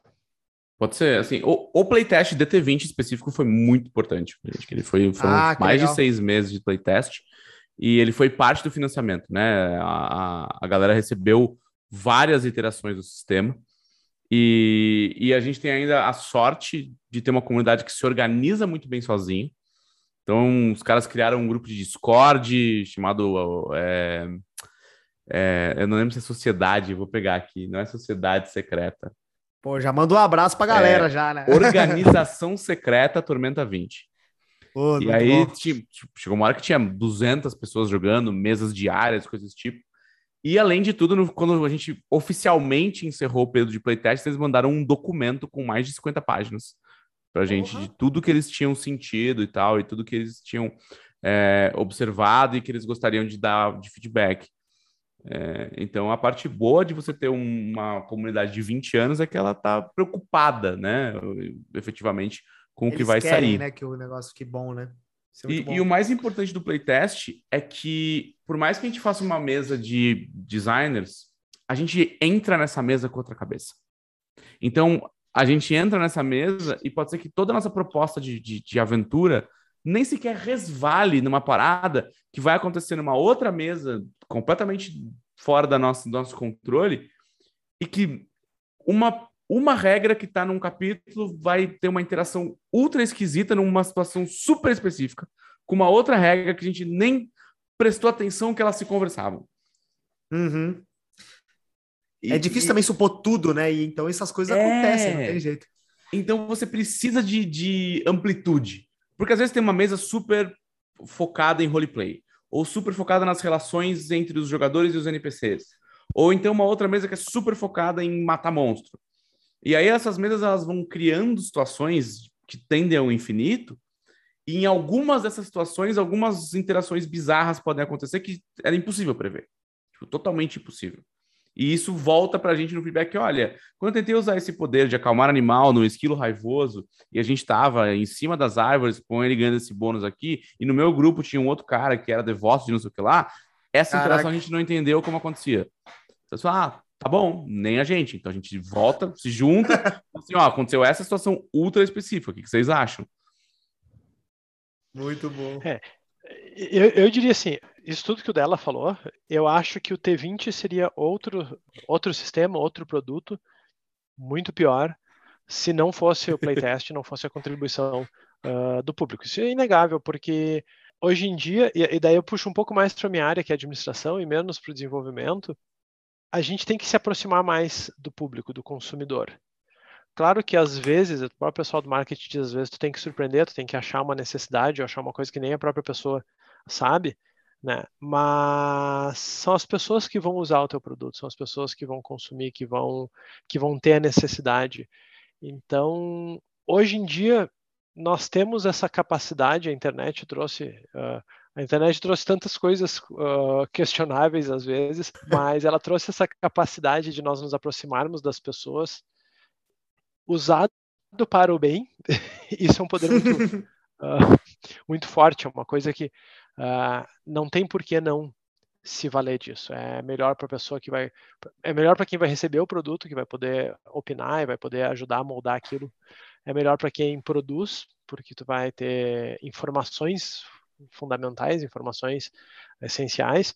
E especificamente em termos de design, uh, é como ela falou, uh, no RPG as, as interações tendem ao infinito, em termos de narrativa, e em termos de matemática, elas têm um número muito grande. Então, ter mais pessoas uh, emulando essas interações e testando elas e estressando as regras nos dá mais cenários com os quais nos precaver. É, e, e também a gente tem a gente tem no playtest e, e a gente sabe que o jogo está em eterno playtest, né? É, tem coisas que vão aparecer, tem coisas que apareceram, sei lá, depois de dois anos que o Tormento tá rodando, porque nunca aconteceu em nenhuma mesa. Por, Era tão por... específico, né? Que... Pois é, por, por assim. pura aleatoriedade, assim, por pura chance de, de, de matemática mesmo. E, e, tem outras coisas que a gente faz é, que a gente faz baseado na frustração do jogador, né? Porque às vezes o jogador ele, ele tem uma, uma experiência com alguma parte muito específica do sistema que ele se frustra e aí ele traz para a gente falar, olha, eu tentei fazer isso e não deu, e as regras não, não me deram suporte, e eu me frustrei, e eu gostaria de saber se essa frustração é, é pensada mesmo, se é, é para eu falhar nessa, dessa forma, ou se algo está errado. E a gente acaba sempre, o pessoal, a gente, a gente lançou uma errata muito recente, né? Errata, errata mesmo tem umas 10 páginas, porém o FAQ tem mais de 100 hum. páginas. Nossa Que é só a gente explicando dúvidas constantes de interações específicas entre regras. E tem coisa que a gente só muda e fala: olha, isso aqui a gente, a gente pensou mal, a gente testou em situações que pareceu dar certo, mas começaram a pipocar situações que não dá certo, então a gente vai mudar. Tem coisas que a gente fala: olha, isso a gente entende que isso está quebrado, entre aspas, mas é tão divertido de fazer e tantas mesas gostam que a gente não vai mexer. Legal. Ao mesmo tempo, a gente também fala, pô, isso aqui é algo que a gente sabe que não dá para fazer, mas a gente optou por não colocar no livro básico, porque o livro básico precisa ser básico. Então a gente vai deixar isso para suplementos futuros. Então tem é, todo um processo aí do que você filtrar, né? De, de o que, que realmente deu certo ou deu errado. É, eu acho que até na errata nós temos uma situação bem pontual de regra, mas que eu acho que ajuda a responder, falar um pouco daquela questão do que é o equilíbrio no RPG. Uh, ah, nessa errata atual, nós fizemos um ajuste na magia velocidade. Uh, nós nerfamos ela, diminuímos o poder. Uh, em teoria, não precisava, porque todos os jogadores. Ela, ela é um recurso dos personagens. ela só torna os personagens mais fortes contra os monstros teoria, o mestre poderia dar velocidade para todo mundo. Uhum. Mas o problema é que, ao ser melhor que outras magias do mesmo círculo, velocidade fazia com que as outras magias não fossem interessantes, então ela anulava outras opções de personagem. Tu Se tinha apagava. uma ação né? ótima. É, tu tem uma ação otimizada e não tem por que fazer as outras, então. É, o cara do Min-Max, né? Exatamente. Então, se eu quiser montar outros conceitos de personagem, eu vou ter que abraçar decisões mecanicamente subótimas, porque a melhor coisa do jogo é lançar velocidade. Então, essa muda, esse balanço. Ah, terminei, desculpa. Esse balanço teve como objetivo, na verdade, diminuir um nível de poder para tornar outros arquétipos de personagens e de narrativas válidos, divertidos de jogar, né? A gente, inclusive, recebeu feedbacks dessa alteração do tipo assim: eu estou triste porque o meu personagem era baseado nisso, porém eu entendo e acho uhum. que ficou melhor, tá ligado? Sim. É, mas deixa eu te perguntar, isso é realmente uma curiosidade que eu queria saber. Quando vocês lançam essas erratas e tudo mais, ela, claro, não vai estar no livro físico do jogador. Aonde vocês postam isso e como que vocês tentam fazer forçar o jogador a ficar sabendo dessas informações para ah, a próxima vez que ele jogar, ele tem que saber que a velocidade foi nerfada. Sabe? Como, como é que é a ação de vocês para fazer isso acontecer? É, na verdade, é bem interessante, porque esse processo de errata, pelo menos eu vou falar especificamente para nós dentro da Jambô, ele bebeu muito do mercado digital e do mercado ah, de jogos do mercado de jogos competitivos, porque até certo, até algum tempo atrás, uh, não existia essa coisa de ficar fazendo errata e mudando o sistema de RPG. Tava uhum. errado, tava errado, foi impresso no livro, abraça, é isso aí, Acabou. espera a nova edição. Acabou. Uh, e hoje em dia se, se entende que mesmo que tu vai ter um livro que ele vai ser impresso com uma versão e depois essas erratas vão melhorando o sistema, é preferível melhorar o sistema, mesmo que em alguns momentos, pontos o livro seja divergente, do que meio que por quase uma birra ficar preso a, a algum problema que as regras tenham, ou evitar que alguma coisa seja melhorada ou aprimorada. Eu trabalho muito com Magic, Magic tem uma série de documentos e, e processos de errata e periodicidade de mudanças e atualizações de regra. Então, nós pegamos um pouco isso emprestado e nós temos uma programação que começou recentemente, de ter um documento que periodicamente ele é atualizado, ele é disponibilizado no site da Jambô gratuitamente, e os jogadores sabem que esse documento sai numa data que é anunciada, e no próprio documento tem a data da próxima atualização, então o pessoal pode ir acompanhando isso. Uh, releases, nós né? faz... É, exatamente. Nós estamos fazendo trimestral, pelo menos primeiro, na primeira metade do ano, e depois vai se tornar semestral. E nós divulgamos isso nas redes sociais. Algumas coisas são discutidas com comunidades, é um trabalho um pouco de formiguinha. A gente fala com algumas pessoas, lança, olha, estamos pensando em mudar isso, o que, que vocês acham que é algum problema? Não é um processo fechado no sentido de que só quem está ali, mas também a gente não tem a estrutura para fazer consultas públicas de três em três meses. Sim, né? sim. Mas existem canais que a comunidade pode uh, expressar coisas que estejam preocupando. Tem gente, o programa semanal, o Supremo Tribunal Regreiro, em que a gente responde dúvidas e as pessoas mandam questionamentos e, e problemas das regras. Então, não é só uma coisa que sai da nossa cabeça, existe esse feedback constante, essa troca constante com, com a comunidade, né? E eu acho que isso é muito mais saudável porque mantém o sistema longevo e é praticamente uma manutenção. A gente está mantendo uh, o sistema funcional, até porque Agora nós vamos ter dois lançamentos de peso, então nós vamos ter muito conteúdo adicionado ao sistema. Né? Uhum. E isso, por sua vez, vai gerar novas interações que pode exigir uh, respostas, às vezes, o, anima. É. E vai ter que ter todo esse outro balance, dado essas novas coisas que vocês estão adicionando, né? Esses novos. Puta, talvez essa coisa nova que você está adicionando pode causar algo que você não esperou, né? É, a gente Exatamente. tem que ter um controle, é uma... né, de tudo que acontece para frente. Agora uhum. o sistema tem só um livro. Quando ele tiver oito livros, é outro, outro bagulho. É outra é. história. E o mais legal é que, e... por ser uma comunidade grande e por ser um jogo que é imaginativo e que não tem e que tem fronteiras mal definidas, né? Assim, tipo, onde começa o jogo, onde começa, onde começa a história, onde que você está jogando, onde não. É, inclusive, isso extrapola é, para uma metalinguagem do sistema que assim, a gente tem hoje, por exemplo, a, a briga, né? Muito entre aspas aqui, a briga do que a gente chamou dos setores da, da comissão do STR ali, do Supremo Tribunal Regreiro, que é a galera que fala, ah, tem a ditadura da espadinha, que é a galera que quer que combatentes corpo a corpo seja uma coisa mais forte do sistema, tem a magocracia autoritária, que é a galera que defende que os magos estão muito fracos, que os magias precisam ser mais fortes, não sei o quê, e vai se formando coisas, assim, sabe? pilor da parada, que cada um quer, quer fazer um, um, quer tornar o seu pedacinho favorito melhor, sabe? É, claro, Sim. e ainda quero me gabar. É, com certeza. Quer dizer, a gente tem também uma relação, que ela é uma relação muito boa, muito positiva, mas que é afetiva dos jogadores com os aspectos do jogo que eles mais se interessam, seja uma classe, uma raça, uma organização dentro do mundo. Então, nós vemos que, por mais que os jogadores queiram contribuir de forma racional, e a maioria é fantástica nesse sentido, na hora de nerfar sua classe favorita, dá aquele. dá um aperto no coração. Né? A gente uhum. sabe que o pessoal acaba tendo um pouco mais de dificuldade ou sendo um pouco menos objetivo. Daí nós temos que ser os malvados e. Alguém tem que ser o policial bad, o bad cop. É. é. E, é, e, a verdade é que se todo o time de design concordar, é porque provavelmente não, não, não tá certo.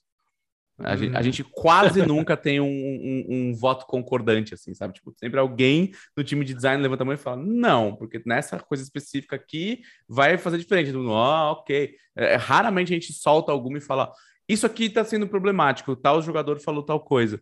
Nossa, gera, sempre gera uma discussão extensa, assim. Pô, eu é, acho que é a melhor parte até.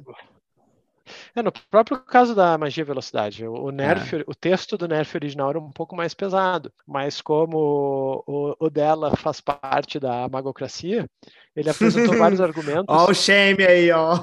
é. E no final foi bom, porque eu acho, pela recepção da comunidade, pela forma como. Talvez se tivesse sido como uh, eu queria, que eu sou. não ia ficar tão bom. Né? Então, ter esses, mesmo dentro da nossa equipe, ter esses pontos de vista divergentes ou uh, que se baseiam e se, se concentrem mais em aspectos específicos do jogo, é muito positivo, porque se é para ter cinco igual, não precisa de cinco, basta, né? Uhum. Muito bom. Eu achei muito bom o que vocês estão comentando. Eu acho que ele bate em, em, várias coisas que a gente já falou hoje, bate no balanceamento, bate, bate em alguns cenários. E, e eu acho que teve uma pergunta que a gente não fez a pergunta diretamente, mas, é, cara, vamos, se a gente falar de Tormenta, é, a gente fala de novo de um público de mais de 20 anos. Eu me incluo nesse público de mais de 20 anos, por exemplo. E aí tem um público muito cativo para esse jogo. Tem um público que adora jogar. Eu, por exemplo, adoro jogar como ladino. Tem, vai ter a galera mago, vai ter os guerreiros, vai ter os paladinos, vai ter aquelas pessoas que vão reclamar: ah, mas eu acho que deveria ter um paladino assim, um paladino assado, paladino, sabe? Devia ter uma, uma chance de fazer o paladino da. E, e aí vão querer que uma personagem esteja assim, assado. Como é lidar com o público em dois cenários? Um, deve chover feedbacks num cenário de tipo, ah, tá muito ruim. E vocês têm que filtrar o que é que é muito ruim, né? Porque para a gente, por exemplo, no, no, mobile, a gente recebe reviews dentro da loja e as pessoas colocam, ah, preciso. Eu acho que é a review mais comum de todas. Muito Ed, uma estrela. E a gente precisa entender o que é um feedback negativo de tipo, ah, muito Ed é um feedback ruim pra gente. Hum, essa pessoa não tá. Isso não tá prejudicando o nosso jogo. Às vezes, por exemplo, falar, ah, eu o jogo não tem na língua italiano, e alguém no time fica, pô, precisa traduzir em italiano. Mas na real, só uma pessoa pediu em italiano.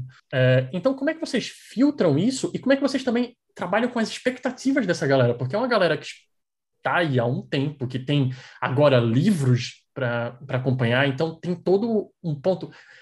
Quão profundo vocês precisam conhecer esse pessoal? Assim, uh, eu vou eu vou abrir citando o Pequeno Príncipe, que é aquela coisa do será eternamente responsável por quem cativar. né? Uh, no momento que o, o cenário cativa as pessoas e, e, e pede para que elas se interessem emocionalmente e, e gostem das coisas e se dediquem e tudo mais, a gente acaba tendo uma responsabilidade, né? Tem que ter uma sensibilidade para saber o que, é um feedback técnico, o que, é um feedback opinativo e o que, que é uma coisa completamente emocional. Uh, uma coisa é quando a pessoa nos diz: olha, eu fiz um cálculo e o dano do Ladino está baixo porque ele está 20% mais baixo do que a média de outros personagens. Certo ou errado, isso é técnico. O cara diz: eu acho que o Ladino está fraco, me parece fraco. É uma opinião. Seus desgraçados, vocês destruíram o Ladino, agora o meu Ladino não funciona mais, eu odeio Essa vocês. Classe está um lixo injogável. São as duas, as duas classificações possíveis para qualquer jogo, né? Independente se é videogame, ou é épico, incrível, ou é um lixo injogável. É, é, exatamente. Então, é, eu acho que nesse aspecto é bem parecido com os outros mercados de jogo. Né? A gente tem que filtrar vai ter vezes que a pessoa está certa, às vezes a, pessoa... a gente tem que pegar aquela informação, botar num contexto. Ok, o Ladino é um lixo injogável. Será que ele é um lixo injogável? Vamos ver. Talvez a pessoa esteja certa no sentido de que o Ladino tem problemas, mas a lixo injogável. Então a gente tem que filtrar o que, que é. E a gente tem outro mas... problema também, né? Me parece. A gente tem aquele problema que a gente não sabe qual foi a situação de mesa que causou essa opinião. Sim, sim. E Exatamente. às vezes pode ter sido uma conta errada, pode ter sido uma interpretação é, do texto da regra que não, não foi é, bem discutido na mesa. Às vezes o texto da regra está ambíguo, sim. E aí a gente olha e fala, puta, realmente a interpretação que esse cara deu na mesa não é a que a gente tinha intenção de passar no texto e causou esse problema. Ou às vezes fala assim, não, meu amigo, você é, não olhou essa vírgulazinha aqui direitinho, que ela troca o sentido da frase do jeito que você interpretou. Então tem todos esses, esses pequenos problemas, assim, que você precisa de tempo, né? Eu acho que é experiência para você sacar o que está acontecendo com, com aquele feedback. É, o que, o que mais acontece é a pessoa manda a mensagem, ah, achei um combo que quebra é, todo e... o sistema. Daí a pessoa manda o combo e tem um erro de regra e o combo não funciona. Ou então ele funciona, mas ele de novo uh... funciona no vácuo. Funciona no vácuo. Tem um personagem que no 18 nível ele vai ser imparável, mas até o 17 ele é injogável. Né? Então ele vai ter morrido 20 vezes. É, ele não chega lá. É, ele não chega lá. Mas assim, eu acho que é... em termos de RPG, me parece que essa relação com o público, eu vou falar em termos gerais de RPG, em termos específicos de tormenta. Em termos gerais de RPG, me parece que essa relação com o público, ela é muito parecida com outros públicos de, de jogos, de entretenimento no geral, no sentido que em maior ou menor grau existe essa relação emocional, a relação emotiva, esse sentimento de posse, pertencimento, que são coisas que lidam com aspectos não racionais das pessoas e nós, se formos nos analisarmos mesmo, nós como fãs, uh, quem é que já não ficou chateado com uma mudança num personagem, ou uma mudança numa história, ou um DLC que mudou a forma como tu jogava com, com o personagem, ou como a jogabilidade do jogo, enfim, uh, isso é, é bem parecido. Né? Especificamente de Tormenta, a diferença que eu diria é que os nossos fãs, o nosso público é maravilhoso.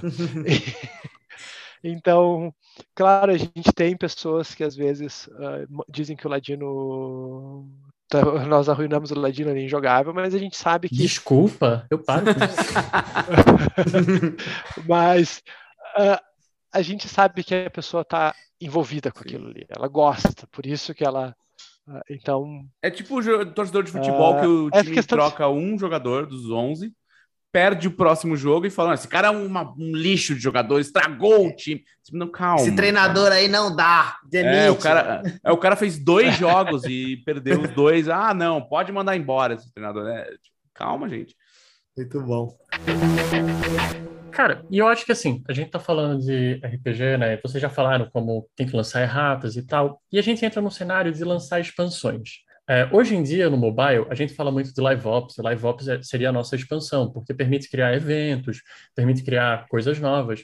E para RPG, eu, eu, imagino, até posso estar falando besteira, que para o cenário se manter vivo, se manter relevante, vocês precisam estar lançando expansões e conteúdo para aquilo, para aquele cenário. Né? Hoje vocês têm a Dragão Brasil, é, mas além disso, é, o, o, público está sempre cobrando, sei que o público cobra disso. E aí a minha pergunta é, como é que faz para olhar para expansões? Porque expansões elas podem mudar as regras, elas podem adicionar classes que às vezes, por exemplo, Magic the Gathering, é um, o, o, dela deve saber, né? O, o Magic, ele tem um cenário de você ter que eles lançam o Joaquim Pô, cada vez eles lançam uma carta nova e uma carta nova que corrige anterior, corrige anterior. Então, isso acontece em expansões, se vocês têm que, tentam trazer uma correção para algum problema que saiu na versão anterior. E como é que vocês tomam a decisão? Porque assim, beleza, vamos lá. Fazer a expansão do, do livro de monstros, ela veio meio que automática, porque isso é já meio que padrão do universo de, de RPG. Um livro de, da ambientação talvez seja automático também. Mas como é que vocês tomam a decisão após aí? Após aqueles livros que já se dão como ganhos, sabe? Ah, isso daí vai ter, em algum momento isso vai ter. Eu acho que assim a relação de RPG com, com suplementos e expansões, ela mudou bastante recentemente. Antigamente a gente tinha aquela coisa de produzir suplemento de jogo com uma certa periodicidade, um certo volume, e acabava, às vezes, forçando a ter que criar conteúdo que talvez naquele momento não fosse necessário ou importante. Hoje em dia, a gente expande o cenário como um todo em várias mídias. Então a gente tem quadrinhos, tem literatura, ah, tem outros jogos, tem várias mídias através das quais se conta histórias que evoluem uh, o cenário como um todo, que fazem as coisas andar ou criam novos problemas ou, enfim, mantém o cenário vivo. Assim, especificamente no caso de, de, da parte de regras mesmo do RPG, a gente tem os suplementos, que são livros que todos os sistemas têm, livros de monstros, livros de classe, livros de regra e tudo mais. Né? Isso a gente vai trabalhando conforme o que falta para complementar. No caso de Tormenta 20, como nós pegamos ali, nós tivemos alguns desafios logo depois que o básico saiu, a gente pegou toda a questão da pandemia, algumas mudanças internas na empresa. Uh, nós estamos com os suplementos em si uh, no forno, eles estão para sair agora em a gente tem um cronograma, mas eu ainda não posso divulgar. Né? Mas nós vamos começar com dois livros que são meio que fundamentais para a expansão do cenário, que é justamente um livro de cenário e um livro de monstros.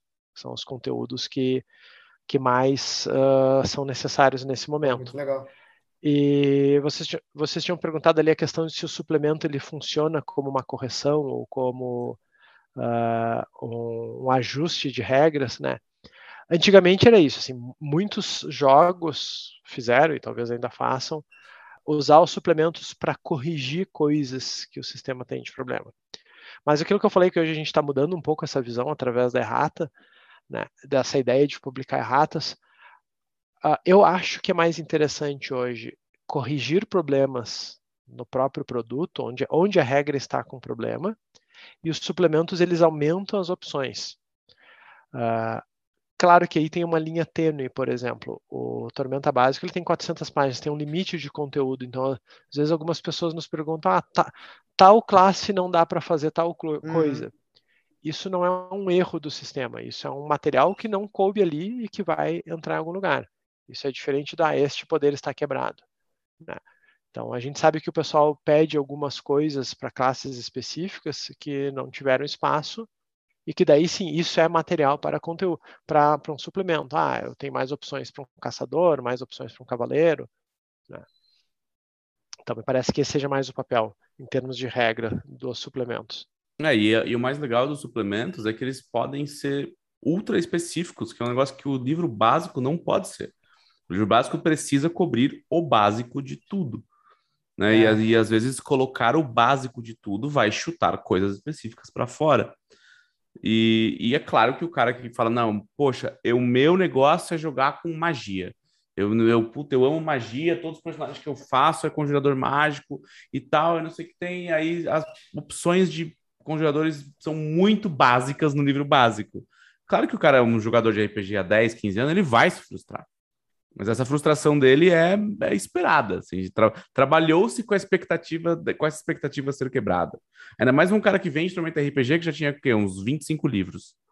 Né? Então, aí fala assim: calma, cara, é, vão ter coisas a mais. Vai vir, né? vai vir. Colocar coisas a mais no sistema é mais trabalhoso, mas ao mesmo tempo mais fácil do que você mudar coisas que estão no sistema hoje né? Porque você tudo que você tem que fazer é falar, cara, eu queria fazer, eu queria dar essas novas opções e eu preciso só bater se essas opções vão piorar ou vão ter alguma interação negativa com alguma outra coisa que já existe. É, e, e, acho que hoje existe, é, é, se precisa ter um equilíbrio muito delicado. Uh, antigamente tinha sistemas que publicavam suplemento quase que mensalmente.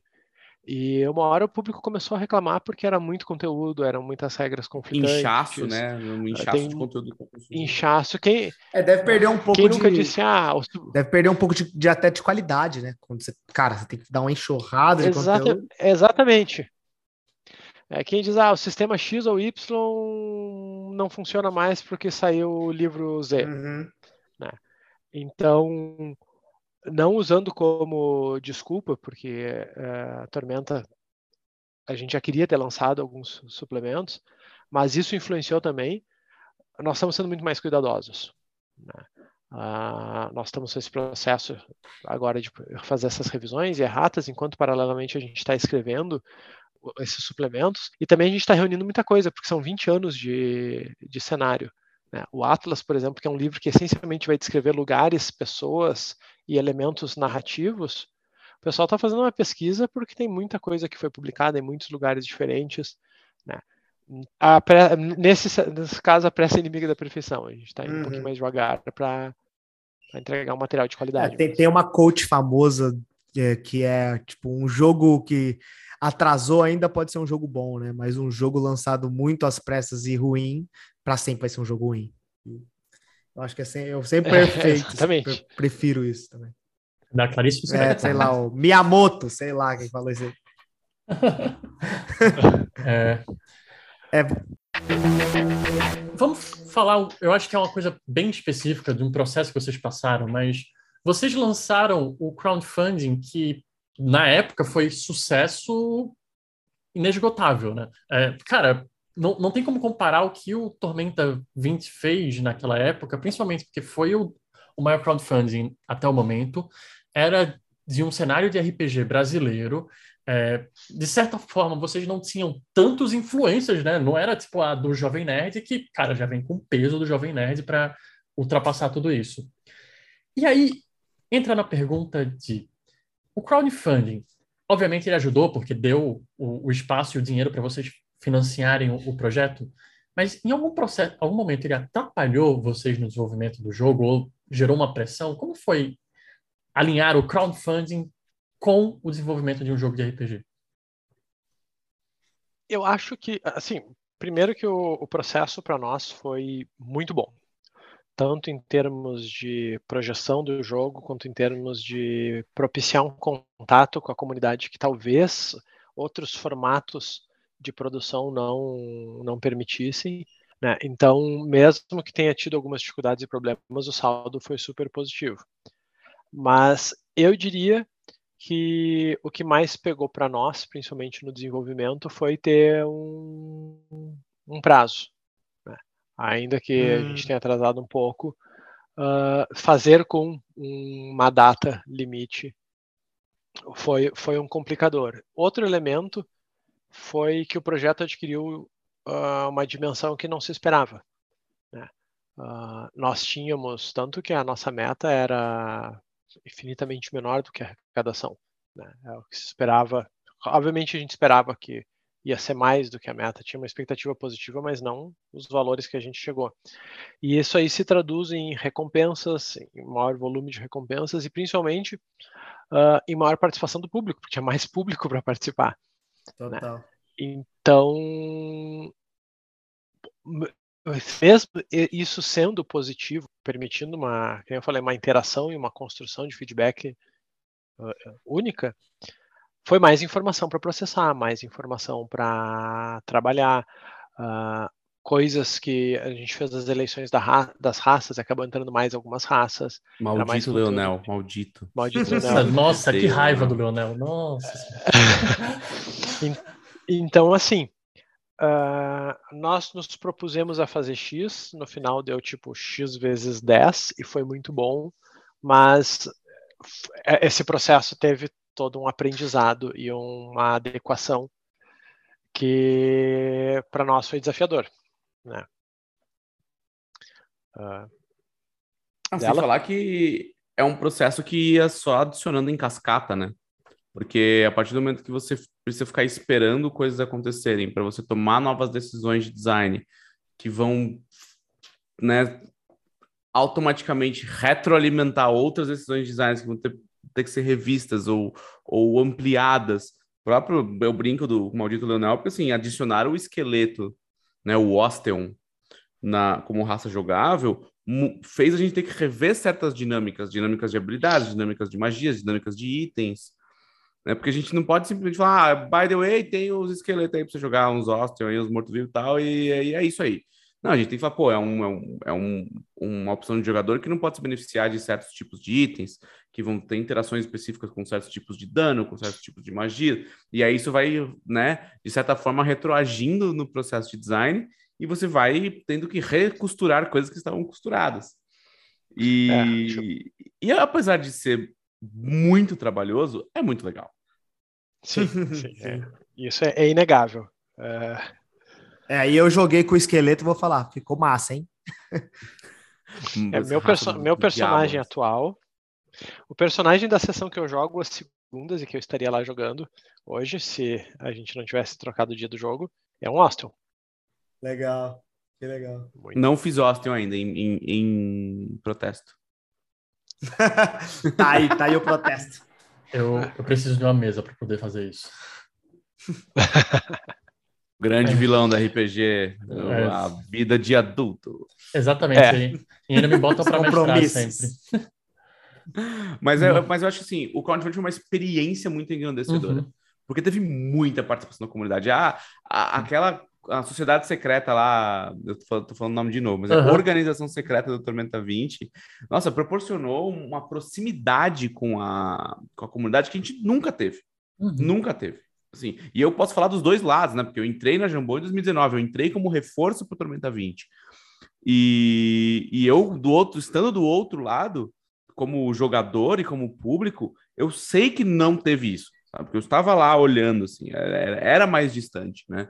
E eu acho uhum. que. E o mais legal é que o que aconteceu no crowdfunding de criar esse vínculo maior com a comunidade e de deixar a, a editora e os próprios funcionários envolvidos mais é, próximos das redes sociais, mais atuantes junto com o público, virou o nosso padrão, né? Então, assim, acho que foi uma guinada de, pô, que legal é estar tão perto da galera e receber esses feedbacks tão de perto. Vamos não deixar isso morrer quando acabar o financiamento, sabe? É, foi bem incrível, porque vocês realmente tiveram uma presença digital muito mais forte após isso, né? E, e não só isso, vocês ficaram reconhecidos a ponto de participar do processo do Jovem Nerd, né? Do, a, eles já eram amigos do, do Leonel, mas participaram, vocês participaram em todo o processo da construção da campanha lá, né? Sim. É, abriu muitas portas, né? A gente, a gente, a gente era uma referência de nicho e uhum. disso a gente virou uma referência nacional. É, a não... cultura saiu para a cultura pop, praticamente. Exato, a gente aproveitou que o RPG começou a guinar para a cultura pop em 2016, né? Por causa de Stranger Things e coisas desse tipo, o Critical Role. Uhum. É, e, e, a gente conseguiu surfar nessa onda de, de RPG como, como um, um, elemento de cultura pop, como aconteceu com os mangás, como aconteceu com Sim. os animes, com o próprio uhum. videogame. É, e, e o crowdfunding acho que foi o ponto definitivo, né? Não sei se o Rafa tem mais uma uma visão diferente, mas assim, de dentro e, e, da minha experiência prévia de fora, eu sinto como se fosse o turning point mesmo, de, pô, agora a Jambô é a referência, a gente, a gente tem mais responsabilidade em cima do nosso ombro, mas ao mesmo tempo gera coisas do tipo o próprio Ordem Paranormal. Sim. Né? O Ordem Paranormal partiu do próprio Sim. Selbit, ele veio procurar a gente. Né? É, é, e... não, eu concordo 100%, é exatamente isso aí. Foi, é um ponto, existe antes e depois do crowdfunding. Sim, total. É, é, eu, eu, acho que não tem como negar isso, esse tipo de coisa. Coisas como, por exemplo, a mesa, a mesa de Elden Ring. ah, que legal. Sim. Ela, ela, saiu disso que assim. É, pô, eu fiquei sabendo, caras... fiquei sabendo, sim. É, os Muito caras legal. da Bandai, eles já iam fazer a mesa com o Critical Role, e aí o pessoal de Latam lá falou: não, mas tem que ter mesas em outros lugares, não dá pra ser só a mesa em inglês. E, e eles, partiu deles, vir falar com, comigo, assim, falar, pô, com quem que a gente faz? A gente queria fazer com vocês, né? Não, uhum. beleza, vamos fazer. É, então, a mesa do, do Crunchyroll também, que teve a mesa, do, uh, foi uma, um especial do Crunchyroll com os dubladores e os principais personagens de Izekai. É e aí eles chamaram a gente para fazer um Izekai em Arton, né? E chamaram os dubladores para jogar com versões de Tormenta 20 dos personagens que eles dublavam nos animes da Crunchyroll. Muito então, assim, legal, caraca. É, o legal é que a expoens, né, a exposição que a gente ganhou com o financiamento coletivo fez esses olhos virarem para a gente. Então, tem, tem as duas coisas, né? Tem, os, tem a proximidade com o público e tem a proximidade com as coisas que estavam fora da, da bolha do mercado. Pô, muito bom. É, e, e até para para Tormenta como um todo, nós estamos trabalhando agora em dois livros que vão ser livros grandes, vão ser, nós chamamos de suplementos, mas eles vão ser equivalentes a cada um deles equivalente a um Tormenta 20. Né? E são produtos que talvez antes do financiamento coletivo nós não tivesse condições de, porque tem todo um custo de uh, de produção de um livro, tem que se uhum. as pessoas que estão trabalhando neles vão recebendo, os artistas. Uh, quando a gente publica um livro, já se gastou, já se investiu bastante nele, né? E quanto maior o livro, mais complexo o livro, maior o investimento. Então, isso também nos dá condições de investir, uh, de devolver para a Tormenta na forma de produtos mais trabalhados e mais impactantes, né? Sim. Eu, eu tenho uma dúvida pessoal, assim, e eu acho que vale para cá, que é hoje a gente está num mundo onde a gente disputa, por exemplo, no mercado mobile, a gente fala que a gente disputa atenção com o Instagram, com o Netflix e tal. E vocês estão eh, falando ainda de um sistema que está no papel, que está no físico, né? Hoje existem várias plataformas para poder jogar virtualmente, mas é um desafio hoje em dia trabalhar com RPG de mesa onde o mundo digital impera? Eu diria que agora está mais fácil. Uhum. Uh, é paradoxalmente. Uhum. Uh, nós começamos, a, nós montamos a Jambô no início do 2000 e pouco. Uhum. Uh, ninguém se conhecia, não é, não é ninguém, mas RPG não era tão conhecido, as pessoas não tinham tanto interesse em RPG, mesmo as pessoas que ouviam falar de RPG, às vezes o interesse não era tão grande. Eu acho que é, é aquela eterna coisa que quando a TV saiu disseram que o livro ia morrer. Sim. O livro, coitado, ele já morreu tantas vezes. Morreu, o, rádio, o YouTube ia matar a, a televisão. É, é, é o rádio. É. Uh, eu acho que em, nós, seres humanos, nós temos um leque muito grande de necessidades. Uh, uhum. A premissa máxima, a premissa fundamental da economia diz que as necessidades são ilimitadas e os recursos são limitados. Uh, nós temos vontade de interagir, nós temos vontade de nos desafiar, nós temos vontade de criar, nós temos. Então, todas essas opções que a gente tem de lazer hoje, elas vão alimentando coisas diferentes e o RPG ele pega um nicho muito específico que é o da interação humana, do de tu criar algo coletivamente. A gente tem outras atividades, tu quer trabalhar em galera, tu pode jogar um futebol, jogar um vôlei, mas se tu quiser a, a menos que o teu trabalho seja criar coisas em equipe e talvez tu não queira fazer o teu trabalho especificamente, uh, RPG te dá essa coisa de tu criar histórias e compartilhar esses momentos. Então as pessoas estão descobrindo isso, estão descobrindo um passatempo que é intelectualmente instigante e que oferece essas coisas que às vezes até pode ser uma fuga do mundo digital que a gente está, né? É, e rolou uma guinada dos próprios jogos de mesa, né? Sim. Na pandemia, principalmente, porque no alto da pandemia, né? Porque home office e tal, você passava tantas horas colado numa tela que quando você terminava de trabalhar, de fazer reunião, porque quando você tá no escritório, você levanta, você vai tomar um café, você faz reunião uhum. presencial, anotando num caderninho, você vai almoçar fora, você sabe, você, você tem uma dinâmica diferente de sentar e olhar para a tela. Mas muita gente que foi para home office, a reunião é na tela, a, a ligação é na tela, o e-mail, o e-mail e o não sei o que, e o trabalho é tudo na tela, na tela, na tela, na tela. Aí rolou essa guinada dos jogos de mesa em geral, porque fala, pô, tudo que eu menos quero é botar minha cara em outra tela. É, mexer no mouse, bater nos tec... digitar no teclado. É, é, é diferente da nossa realidade, né? do nosso dia a dia Muito. de trabalho. E aí é que nem. E assim, e a gente tem muita gente no mundo, né? Eu, eu, eu brinco assim, às vezes o pessoal fala, ah, não, mas é um mercado muito de nicho. Eu falo, cara, é um mercado de nicho? É, mas comparado ao quê? Sabe, assim, a gente tem um país com 250 milhões de pessoas, quase. Se 1% das pessoas que moram no Brasil se interessar pelo que eu estou fazendo, é gente o suficiente para eu alimentar uh, o, o, meu estilo de vida, de, de, de sabe, pagar minhas contas e ter uma vida ok, assim. Então, tipo, é, eu acho que as pessoas precisam colocar as coisas um pouco em perspectiva, sabe? Tipo, pô, se 1% do Brasil comprar meu jogo, são, são é, é, 2 milhões de pessoas comprando meu jogo, cara. E, e mesmo que chegue muito abaixo disso. tipo, já tá ótimo, é, né? Já meu tá Deus. ótimo, sabe? É, é, é, é, um, são, são números tão, tão, tão grandes que as pessoas perderam a noção do quão é esse número. Sabe? Porque você fala para alguém e fala assim: ah, quantas pessoas compraram a sua, a sua, a sua coisa? Quantas pessoas consomem, né? Qual o tamanho do seu público consumindo esse, sua, sua atividade ultra específica. Ah, cara, é 0,1% da população do país. Nossa, baixíssimo.